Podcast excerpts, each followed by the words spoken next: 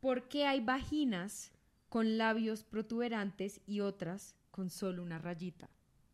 Yo creo que esa la puedes responder tú, Maya. ¿Sí? Porque las vaginas son únicas y especiales, como uno. Entonces cada vagina es distinta. Eso es como decir, como porque hay penes, no sé, de múltiples tamaños, pues porque cada pene es único. Yo Les puedo contar ejemplo. cómo es mi vagina. Me No, por interrumpió favor, no. muy bien. Menos mal, sí. No pintamos pajaritos, somos más personas de cabras.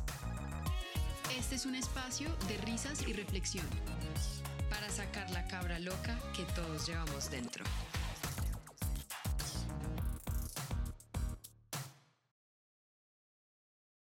Hola a todos, bienvenidos al episodio número 110, Raquel, de Dos Cabras Locas. 110. 110 creería que sí, tantos episodios que uno ya no sabe ni dónde va. Hoy somos tres cabras locas en dos cabras locas.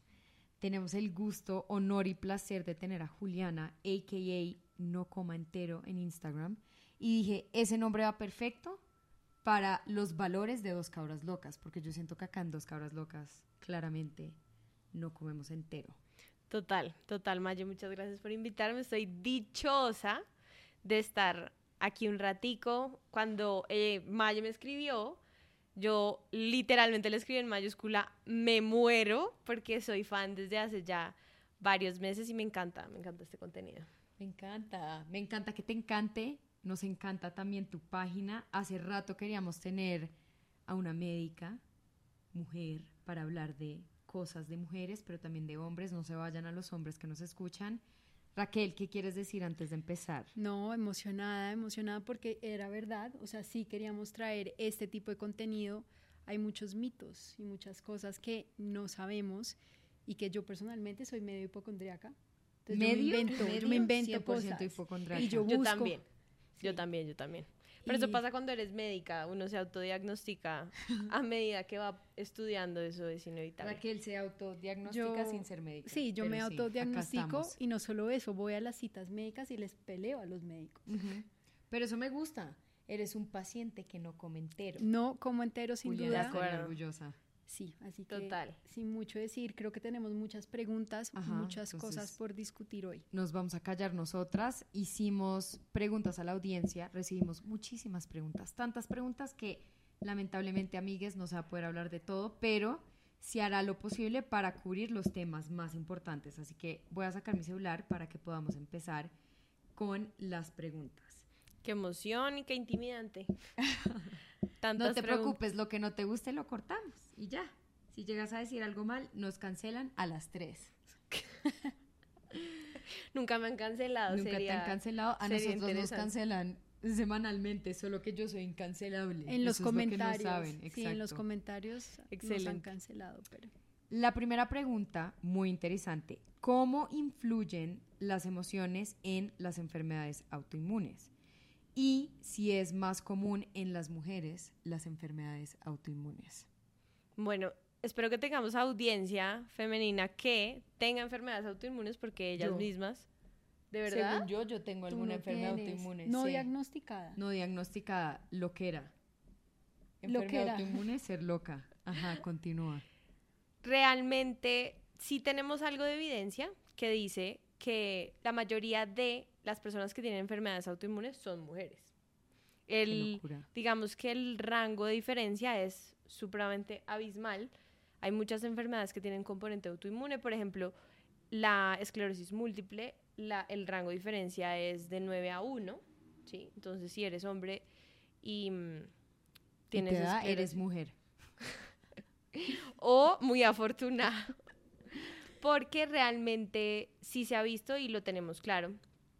Y esto está ligado también, no sabemos la causa específica, pero sí sabemos que está ligado a manejo de las emociones, manejo del estrés, no sabemos el mecanismo.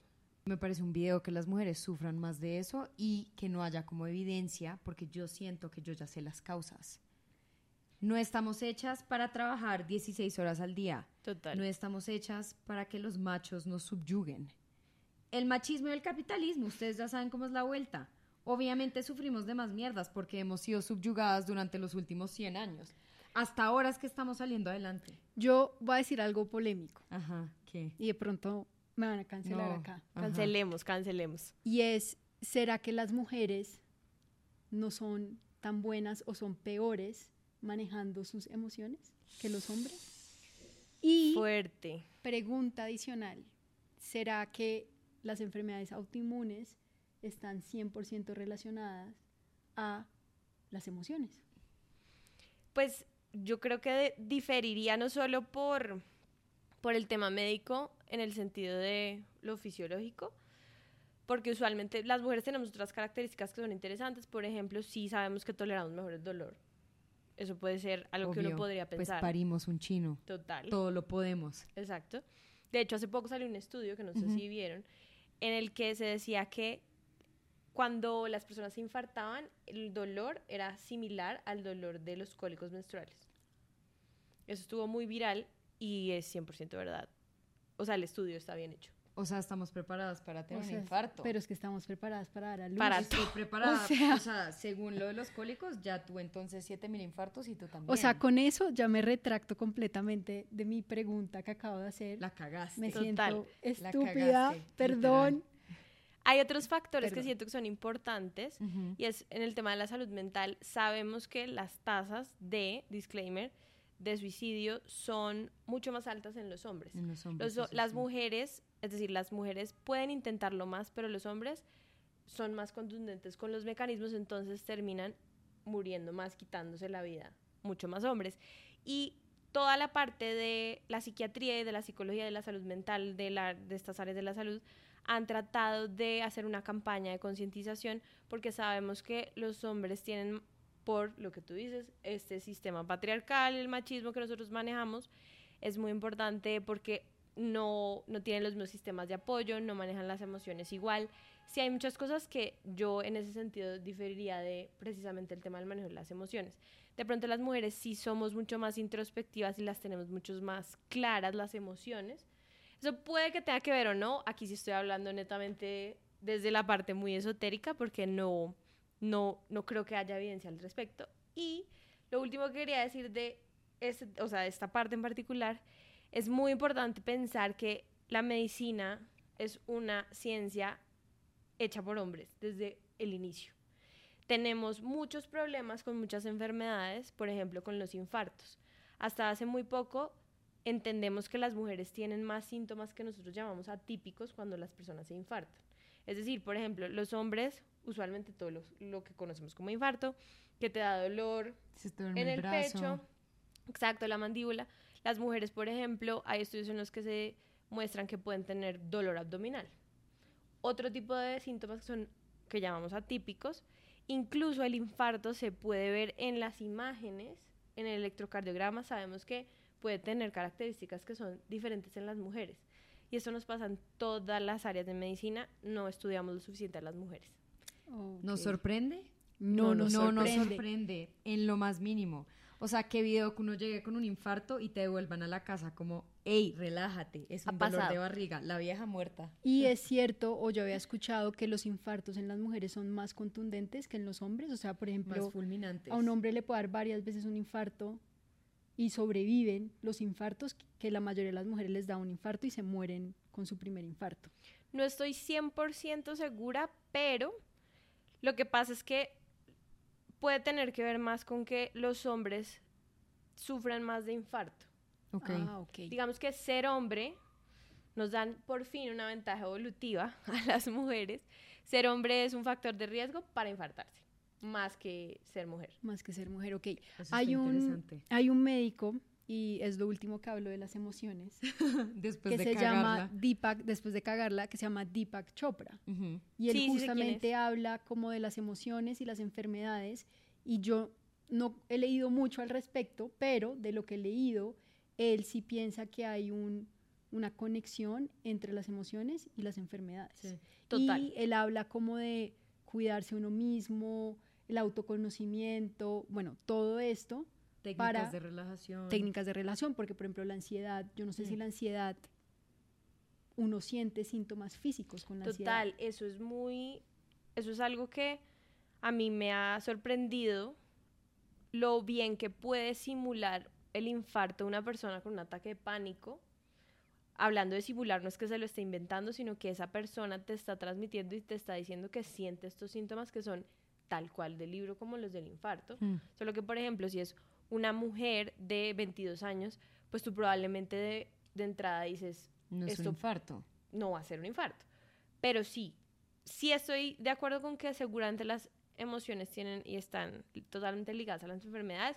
Lo vemos mucho con las enfermedades gastrointestinales, creo que está más aceptado en el ámbito médico, pero para otros, o digamos que para otras áreas, nos faltan bastantes estudios al respecto.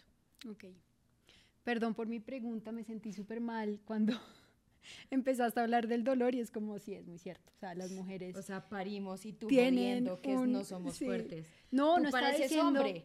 Tú pareces Perdón, hombre. No está diciendo que eran fuertes o que somos fuertes porque yo me considero con el dolor, siento que tengo el umbral del dolor muy alto, Ujú. sino que iba más a lo que leo de el tema de las emociones relacionadas a las enfermedades Sí, mentales, físicas, lo que tú decías, el otro día fui al gastroenterólogo y dijo que la gastritis 100%. es la enfermedad del siglo XXI.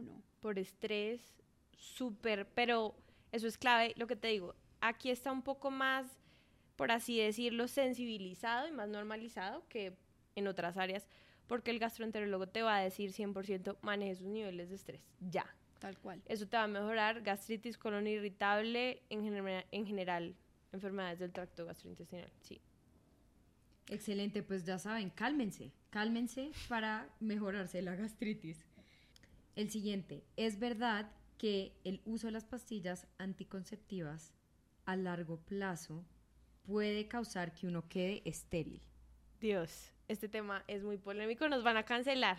No, Nos van a que nos cancelen, me voy, me, me muero con esta. Yo antipastillas, lo dije y no me arrepiento. Yo también soy antipastillas y no me arrepiento tampoco. Y me agarro con el que sea. Si me tengo que agarrar con Juliana acá, me agarro con Juliana. Bueno, este es el, el súper primicia de podcast, porque yo esto lo he mencionado y lo he hablado en mi página, pero nadie sabe mi postura actual y es yo no recomiendo las pastillas anticonceptivas como tal. En, para la mayoría de las personas, si hay posibilidad de no hacerlo, es mejor que no. Y yo he cambiado esto un montón porque ustedes saben, pues digo ustedes, es la comunidad que no cometieron, mis seguidores saben que yo soy una persona supremamente amarrada, por así decirlo, a la ciencia, a la medicina basada en la evidencia, pero no. En, en este tema he, he cambiado mucho de opinión. ¿Pueden dejarnos estériles? Digamos que si nos ceñimos a la letra escrita y toda la evidencia que tenemos que sí es bastante grande, la respuesta es no. Yo no puedo sentarme acá como médica que leo estudios todos los a días decir eso. a decir eso porque sería mentira. Sí. ¿sí? Pero sí hay muchos factores que son muy interesantes alrededor de este tema que sí me gustaría contarles. Por ejemplo, hace poco, y ha estado mucho en tendencia, se viralizó una neurocientífica, si mal no estoy, que ella dice que se ha y se ha estudiado también que la persona a la cual tú te sientes atraída como mujer puede cambiar dependiendo si estás o no bajo los efectos de las pastillas anticonceptivas. Qué denso. Yo O sea, había te cambia el cerebro, literal. Te cambia el cerebro. O sea, ¿me puedo volver lesbiana? No. Casi. Sí. Esa es una gran Preocupa. Lo, lo que pasa es lo siguiente, y esto a mí me parece loquísimo. Cuando tú estás bajo, hay, hay muchas teorías chistosas alrededor de esto. Cuando tú estás bajo los efectos de las pastillas anticonceptivas, vas a preferir una pareja que tenga rasgos más afeminados. Y esto es muy chistoso porque entonces, cuando uno entra al mundo oscuro del algoritmo machista, Sí. hay teorías de estos eh, personajes que dicen que por eso es que ahora los íconos e ídolos de muchas de nuestra generación, de la generación Z, Son más afeminados. son más afeminados, tipo eh, eh, Chalamet, no sé, los de K-pop. Em, Harry Styles Exacto. también, Sí. y que precisamente esto también ha cambiado y tiene todo el sentido del mundo porque está soportado, que ha cambiado nuestra manera de aparearnos precisamente por eso. Cuando no estás ba- en- bajo los efectos de las pastillas anticonceptivas, vas a preferir un, una pareja que Un tenga macho. rasgos más. macho más macho. femeninos. Voy a decir que solo con uno ver el panfleto que sale de la caja de anticonceptivos, ya le debería decir a uno todo lo que uno tiene que saber. Es como, Eso es porque uno se va a tomar algo que literalmente las contraindicaciones son una página desde acá al pie, o sea, son Total. demasiado grandes y es como, no entiendo por qué me parece tan refrescante que seas una médica que nos la recomiende, porque debo decir que la mayoría de las ginecólogas a los que yo he ido, y Raquel también lo puede afirmar, son como, no hay que se tenicen las pastillas, y es como, hey, ayúdame a buscar algo que yo quiero, si te digo que no quiero pastillas. Pero no hay muchas opciones. O sea, Sí, por eso, al igual que Maye, Opciones efectivas. exacto. Sí. O sea, yo he hecho una investigación. Raquel, practica el no obvio, sexo. el no sexo es la forma más efectiva Total, de pero, no quedar embarazada. Eso es obvio porque Solo hasta, blue jeanear, hasta solo las- blue pero no lo Hasta- vamos a recomendar. obviamente no es Solo blue jeaneen, amigos. eso no es casa. realista, eso no es realista. Dile eso a un niño, una niña o unos adolescentes de 18 años. El blue Pues no. jeaneo sabroso, ¿por qué no? A lo que veo es que yo he investigado mucho de este tema. Sí, Raquel es médica en O este sea, tema. yo en este tema estoy, me he leído podría libros hablar sola tres horas. y podría hablar literal hablar sola. Y yo creo que hay algo que a mí me sorprende. Uno, lo que dice Maye, y es que los médicos y los ginecólogos no te dicen, A muerte se van. no, Total. Ahí hay varias cosas, ¿no? Primero, yo la verdad digo que la solución, y bueno, aquí me estoy medio saliendo del tema, la solución total a un, a un mejor sistema de salud es aumentar el tiempo de consulta. Si, tú, si yo tuviera más de 15 minutos para hablar contigo, diagnosticarte, saber en qué trabajas, tener todo tu contexto y además un extra para poder darte educación, las cosas serían mucho más fáciles. Total. Pero sí. es muy difícil y yo entiendo también los ginecólogos en su, digamos que en su labor de todos los días, de, en sus ocupaciones, están operando, ellos a veces de verdad no les queda un segundo, así como a todos los especialistas. Yo trato de sensibilizar mucho a las personas que me siguen, a tener mucha empatía con nosotros los médicos, porque de verdad todos, yo no creo que haya algún médico que quiera hacerle daño a la persona a la que está Hmm. tratando, sea por desconocimiento o sea por ego o por lo que ustedes quieran, pero eso nos ayudaría un montón.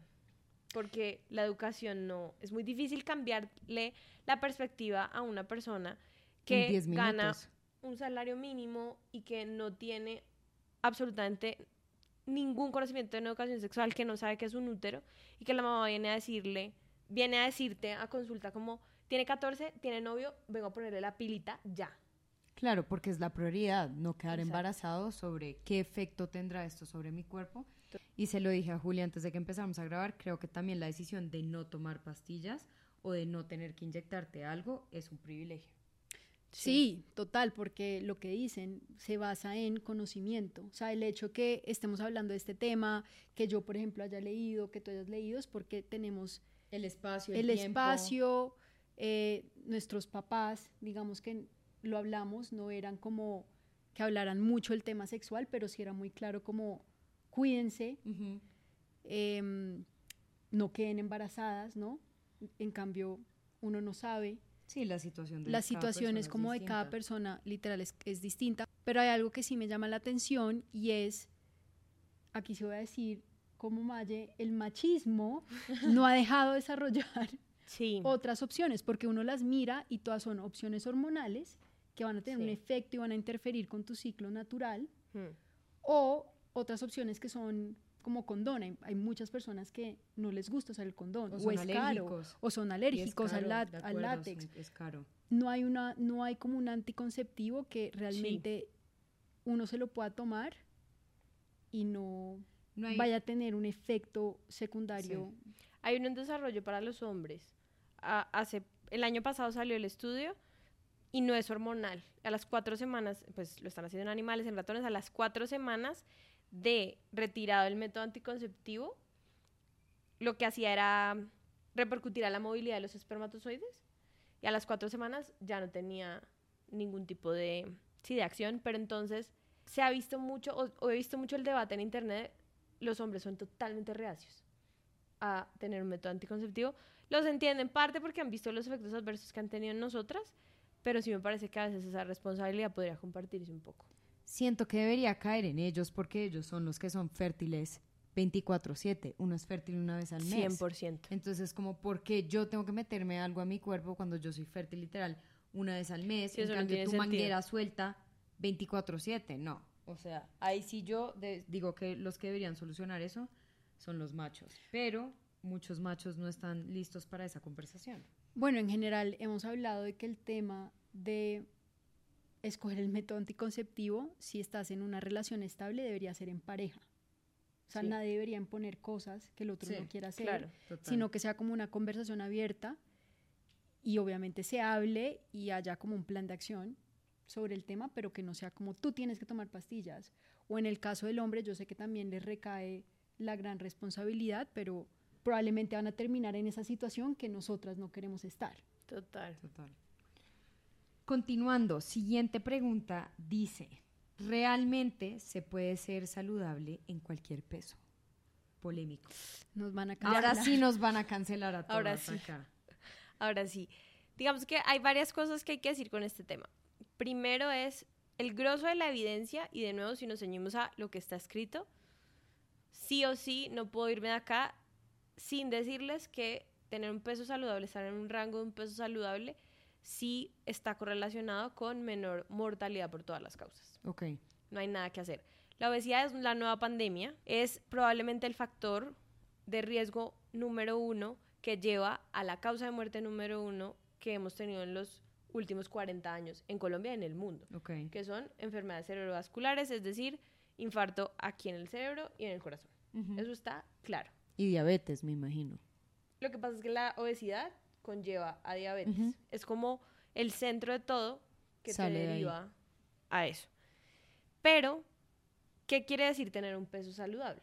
Hace un par de meses yo estaba dictando un curso muy chévere sobre alimentación saludable con mi alma mater, que es Los Andes, y yo les contaba y les mostraba una foto de Jennifer Lawrence, pues usándola como ejemplo, y les decía, ¿ustedes creen que ella tiene obesidad? Y el 100% de los asistentes dijeron que no. Y yo les puse un ejemplo de una persona a la cual yo asesoré en estilos de vida saludable que tenía una contextura así muy parecida y que los números y su porcentaje de grasa caía en un rango obesidad. de obesidad. Entonces yo siempre hablo mucho de desligar el tema de la obesidad y del peso como tal de la estética física y del tema de la gordofobia, que es nadie opina sobre el cuerpo de nadie. Total. Eso no existe ni cabe bajo ningún contexto, bajo ninguna red social, bajo, ay, es que tiene un millón de seguidores. No importa. Nadie te ha dado ese permiso porque esta persona no te ha preguntado. Pero sí es muy importante hablarlo y es un tema muy sensible porque es que a nosotras nos criaron, sobre todo a nosotras que somos millennials, centennials, nos criaron con el estereotipo súper fuerte de la modelo delgada, que de hecho ahora, ahorita se está poniendo de moda otra vez, en la revista y cómo criticaban los cuerpos de las celebridades. Sí. Digamos que nos ha marcado como generación. Y entiendo perfectamente que sea un tema muy, muy, muy sensible. Yo siempre digo la misma frase y es, tiene que haber un punto medio entre la compasión y la responsabilidad. Uy, me gusta eso. Me el gusta eso. autocuidado tiene que verse de alguna forma. Yo no estoy de acuerdo con el movimiento del body positivity, y ahí sí, ahora sí me van a cancelar. y siempre lo he dicho, porque es que esto es como si te dijeran no al cambio. Y si hay una persona que está en riesgo de tener diabetes porque tiene un consumo de alcohol altísimo, porque sale todos los días, todos los fines de semana a rumbear y tiene 35 años, Hmm. que es el caso de muchos, los triglicéridos por las nubes, y le decimos, ámate como eres, no debes cambiar. A mí no me gusta esa, digamos que esa, esa mentalidad, Esa narrativa. esa narrativa. Y precisamente hablo mucho de este punto medio punto de equilibrio. No es restricción, no, no soy fan tampoco de decirles dejen por siempre la comida chatarra, eso me parece totalmente irreal. Pero sí tiene que haber prácticas de autocuidado, Total. tiene que haber una base y un cimiento, porque sin duda alguna, si yo estoy en un peso que no es saludable, que eso sí, ese peso es individual. No es que todas tenemos que llegar a los 55 kilos o a los 50 kilos. Eso es falso totalmente, porque nuestros huesos pesan diferente, Con tenemos- texturas. tenemos más agua en algunas partes que otras, ma- perdemos grasa de manera diferente, los órganos tienen un peso específico, es decir, nadie tiene que llegar a un peso específico, pero para cada persona sí hay unos rangos de salud que son muy, muy importantes. Me gustó esa respuesta. Me gustó. No opinaré nada para no ser cancelada. No, hay que opinar. No, pero es que estoy muy de acuerdo con lo que dijo Juli. Como que también siento que no, no hay nada más que... Tampoco toca comentar todo. Podemos dejar que Juli brille. es un tema que se me hace muy complejo y que entiendo mucho porque además yo tuve, pues no estaba en rango de obesidad, pero sí estaba en sobrepeso. Yo bajé aproximadamente más o menos 23 kilos hace unos, Eso es bastante. hace unos 7 años. 23 es bastante. Sí. Sí. Entonces estuve del otro lado y yo siempre les digo a los pacientes y a las personas que asesoro, yo te entiendo, yo sé que esto es muy difícil. La gente que dice que bajar de peso es fácil, no. no, No. tiene ni ni idea, sí, no es porque la comida es y está metida en tu cabeza y, Y tienes que comer todo el tiempo. Exacto. Entonces, es, ah, es un proceso muy difícil, pero sí hay que llegar a un punto de equilibrio, porque sí, como sociedad nos estamos yendo mucho hacia la permisión total. Sí, ser, ser muy permisivos. Y de nuevo, por eso yo enfatizo mucho en quitémosle la estética. Sí, no tiene nada que ver cómo te ves. No tienes que verte como modelo de revista. Eso es absurdo. Es más, hay muchas polémicas que han salido sobre estos modelos que son adictas a las drogas, como a las anfetaminas, que Ujú. tienen efectos sobre tu peso. Muchas cosas que seguramente no son saludables y no tienen nada que ver con cómo Sí. uno se ve. Sí, también ser flaco no es, no es sinónimo de saludable. Total. Eso lo hemos hablado tú y yo, que yo soy extremadamente flaca y la, y la gente piensa que yo voy al gimnasio, y no hace que nada. como mejor, y si estoy empezando a ir al gimnasio, pero o que eres históricamente más no. saludable. O que eres Sí. más, sí. Ah, bueno, hay un término súper interesante que se llama Skinny fat. skinny fat. Y, en, y está estudiado también, precisamente porque hay gente que dice, yo como de todo terrible, no sube peso. Esa es la peor, o digamos que opción, o la peor, el peor cuerpo, por así decirlo, en, en el sentido en que vas a acumular grasa dentro de tus órganos. Claro, Y esa es la peor. esa es la, la grasa visceral. Exacto. Como sabe. Es que yo también tenía 15 kilos de sobrepeso en algún punto. Jeje, pero acá estamos. Pero bueno, excelente nuestra sección de preguntas largas. Espero les haya gustado. Ahora vamos a hacer preguntas rápidas que Juli va a responder en máximo tres oraciones. O sí o no. ¿Lista? No. La primera está interesante. La tengo que hacer solo porque me dio mucha risa. ¿Masturbarse demasiado puede llegar a reemplazar un hombre? Sí. Yo diría que sí. Sí, pues uno necesita un macho, sin duda. Tú te quieres masturbar todos los días, hazlo. Y si descubres que la masturbación te quitó la necesidad de tener un hombre en tu vida, trascendiste. Esa es la palabra, trascendiste. a otro nivel. Tal cual. No soy médica, pero eso digo yo, ¿qué dice Juli? No es una pregunta médica. Por favor, continuemos. Bueno, si se tiene un fuego en el labio y se da sexo oral, ¿puede transmitirse herpes a los genitales? Sí. Obvio, de hecho, súper frecuente, el herpes genital ahora lo estamos viendo en el labio porque son dos distintos. Así que no hagan eso. Cuidado. Así que no anden chupando pipis extraños. y ni siquiera hasta el pipí conocido puede tener algo. Ese es el Hay un problema. examen que las personas se pueden hacer para saber si ¿Para el tienen herpes? Sí, ¿Qué total. tipo de herpes? Ah, ok. Herpes 1, tipo 1 y tipo 2, pueden pedirlo incluso en la EPS que ustedes menos confíen, se los damos, de verdad. Conclusión, pidan examen de herpes tipo 1, tipo 2. que ese sea uno de sus exámenes de lo que hemos dicho acá. Exacto. Si van a tirar con alguien, protección si es un extraño, si no, vayan y pidan los exámenes médicos de enfermedades sexuales y incluyan el herpes. O yo en verdad sí diría no chupar pipí extraño. O sea, qué Por pena, pero favor. siento que eso es lógico. Y ustedes Es no saben no todas la- las historias de telenovela que hay con el herpes.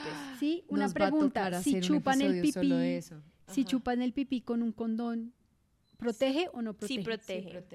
Lo que pasa es que eso no sucede. La gente es bastante irresponsable, la verdad. Sí, lo que pasa es que nadie va a chupar pipí con condón. No, yo solo estoy dando herramientas, o sea, para que sepan que Chupen sí con se condón. puede De hecho, esa es la recomendación. Sí, siempre usar protección. Yo te dije que pones un condón de, de acá al dedo gordo y ahí sí, blue jeanear. Y ya, no hagan nada más. Continuando, los hombres deberían orinar sentados. Esperen, le preguntamos rápidamente a A un mis urólogo. amigos urólogos. Bueno, después de la pausa, ¿qué dijeron los urólogos? Dijeron que no. Que no. No son tan expertos, pero confío, son muy juiciosos. Ok. Dijeron que no. Entonces, sigan orinando la taza tranquilamente. De pronto, para la salud mental de las mujeres, sí, siéntense. De resto, no. ¿Por qué hay vaginas con labios protuberantes y otras con solo una rayita? Yo creo que esa la puedes responder tú, Maya. ¿Sí? Porque las vaginas son únicas y especiales, como uno. Entonces cada vagina es distinta. Eso es como decir, como porque hay penes, no sé, de múltiples tamaños, pues porque cada pene es único. Yo Les puedo contar ejemplo. cómo es mi vagina. Me No, por favor, no. muy bien. Menos mal, sí. La verdad es que no sé qué es un labio protuberante en una vagina. Pues yo creo que lo que se refiere es que los labios mayores, que son la parte más externa, a veces son mucho más grandes. Como ¿no? gruesos. Sí, Ya. y más grandes en general. Yo iba a poner un ejemplo un poco más ¿Médico? decente. Ok. Es como si dijéramos porque no todos tenemos el mismo color de pelo. Sí, total. Es un buen ejemplo. Sí. Mm. La genética nos, nos hace variados. Variados. Excelente. Continuando.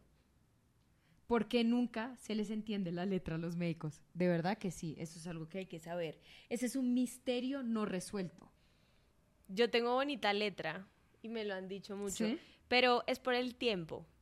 Porque de nuevo, como casi no hay tiempo en las consultas, toca escribir muy rápido. Como que todo es a toda mierda, entonces se les daña la letra. probablemente entre más inteligible lo que escribe el médico, quiere decir que tiene más experiencia, diría yo.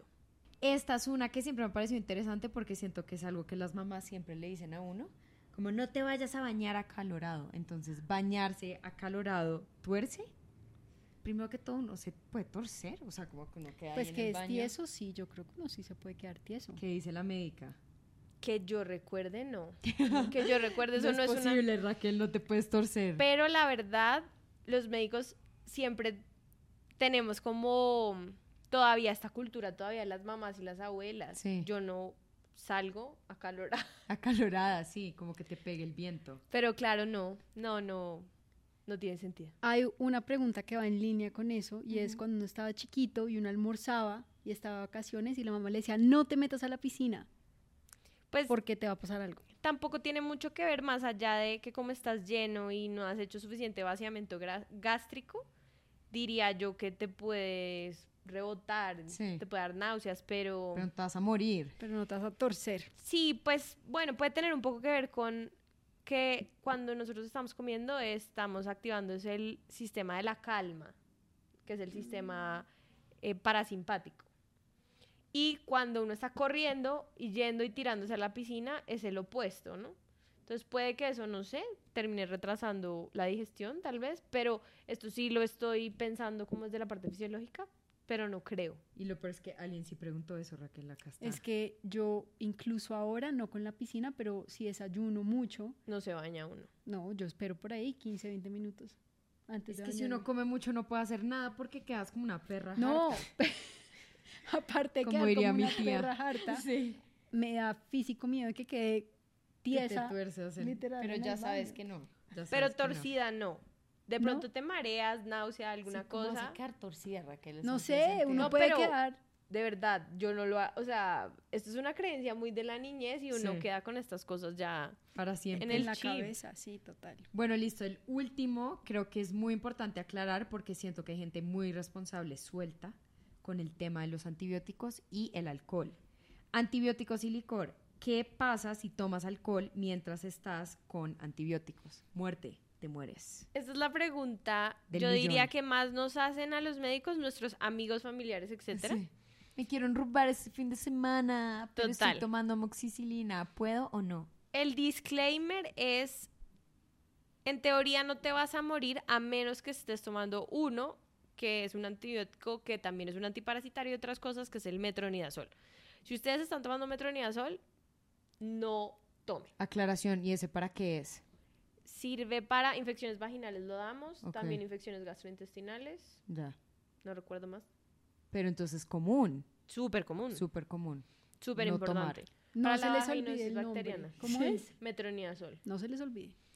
Pero si de verdad van a hacerlo, hay dos cosas que pueden pasar y depende del medicamento, depende si se metaboliza por hígado o por riñón. Y es, o va a competir con el alcohol y va a hacer que tú tengas menos disponible el medicamento en tu cuerpo, es decir, no te haga efecto, o todo lo contrario. Usualmente no nos llegan efectos adversos por esto, a, urgencias, por decir algo, pero pues no es una práctica responsable, total. Ahora, ¿qué medicamentos otros? Yo sí aconsejaría que no mezclar es todo lo que son antialérgicos y antigripales. Eso sí es súper importante. ¿Por qué? Porque esto va a hacer que, coloquialmente hablando, te emborraches más rápido y los antigripales te pueden llevar en conjunto al alcohol más rápidamente a una arritmia, problemas del corazón. Denso. Entonces, eso sí, gente agripada que está tomando medicamentos para la gripa, descongestionantes, todo esto, y que se va a rumbear fuerte. Ok, ya saben, no tomen y tomen. No tomen y tomen. No No tomen, tomen anticoncep- medicinas anticonceptivas. No tomen anticonceptivos y no tomen alcohol con medicamentos. Ah, bueno, y si están tomando anticonceptivos, pilas con el antibiótico, así quedó embarazada Daniela Salazar, que es Cierto. influencer, porque compiten también y hace que de pronto tenga menos efectividad. Con Y hay gente muy fértil. Eso sí, Sí, hay gente que Toma tu hijo. Literal- y yo somos súper fértil. Lo tengo ¿Cómo comprobado sabes? porque una de nuestras primas tuvo trillizos y esa vaina es genética. Ah, sí. Buena pregunta. Entonces, ¿será que Raquel y yo somos propensas a tener trillizos si nuestra prima tuvo trillizos? Sí, sí, la genética tiene mucho que ver ahí. Con De eso verdad, sí. me tengo que coser la cuca. ¿Tú te vas a Ahora coser sí la me la tengo que coser porque saber que tengo potencial de tener trillizos, me la coso. Yo tengo una teoría, y aquí vamos a salir del el tema, y es que Maya va a tener un hijo. De- ¿Cuándo? La pregunta es ¿cuándo? ¿Cuándo? No se sabe, pero va a pasar. bueno, ¿En 10 ok. años? Perfecto. O en 5. Nunca, diría Maya. O sea, el hijo y el descanso eterno. Pero bueno, se acabó el tiempo. Gracias por venir, Juli. Antes de irnos, ¿qué le quieres dejar a la audiencia para que no coma entero? Pero bueno, ¿qué quieres que ellos sepan desde la comunidad médica?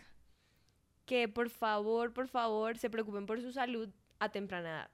Usualmente, Clave. nosotros los millennials y sí, las generaciones jóvenes creemos que somos eternos y que no nos va a pasar nada. Estamos viendo infartos en personas menores de 40 años. Estamos viendo tasas de obesidad altísimas. Estamos viendo personas con medicamentos para el colesterol menores de 40 años. No, muy grave. por favor, esto es un tema del cual hay que saber, hay que educarse. Esto no es tema para sus papás. Y esa frase de a los 40 me empiezo a No. cuidar, no va. Entonces, edúquense en el tema y sepan a quién seguir, también súper importante. Si el tip, digamos que general es, para saber a quién seguir es, si esta persona grita mucho en redes sociales, si sale sin camisa, Yo. si es calvo, si Si si, es si es hombre y tiene todas estas anteriores y además sataniza demasiado alimentos que usualmente no... Uy, ya sé de quién está hablando. No, pero en verdad, como esta persona, hay muchas. Sí. Es muy general y es un tip válido. Si sataniza mucho alimentos, por decir algo, ahorita están dichosos satanizando la avena. Entonces, usualmente estas son personas que solo poblaciones muy específicas y que realmente saben y tienen bastante conocimiento en nutrición, deberían seguir porque saben discernir. Y con eso nos vemos el próximo martes. Bye. Bye. Juli, te tienes que despedir. tienes que decir Ah, chao. Oigan, gracias, chao. Chao.